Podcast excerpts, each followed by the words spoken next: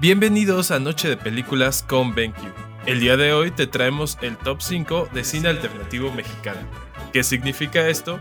Que estas películas no son necesariamente independientes, pero tampoco son parte del mainstream que podrías encontrar en cualquier plataforma. Número 5. Esto no es Berlín, de Harry Samad, ambientada en el año de 1986 en la Ciudad de México. Esto no es Berlín, es el retrato de una generación de jóvenes clase medieros que vivieron la llegada del SIDA y el boom de la cultura underground en México, encontrando como refugio la música post-punk, el arte contemporáneo y las expresiones radicales como el performance o el teatro pánico.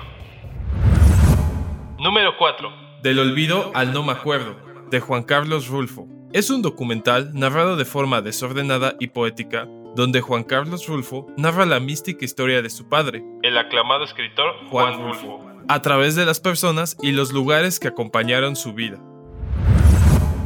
Número 3. Museo, de Alonso Ruiz Palacios. Es una tragicomedia adaptada en los años 80 protagonizada por Gael García y Leonardo Ortiz Gris, donde se narra el famoso robo que hubo al Museo de Antropología de la Ciudad de México. El filme tiene un toque cómico, pero aborda principalmente el desasosiego de ambos protagonistas por encontrar su camino en la vida.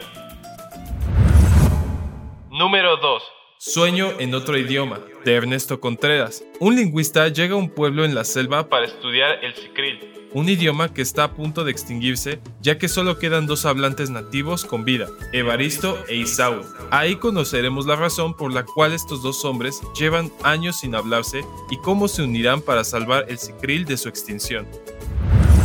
Número 1. Nicotina. Sin duda, una tragicomedia hecha y derecha. Nicotina está narrada en tiempo real y cuenta la historia de un hacker en los años 2000 que debido a su dispersión ocasiona un efecto dominó de malas consecuencias que se desarrollan en una sola noche. En pocas palabras, es una película que genera tensión y mucha risa al mismo tiempo.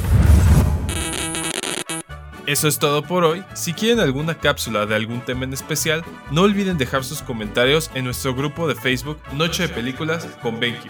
Te habla Hugo, hasta la próxima.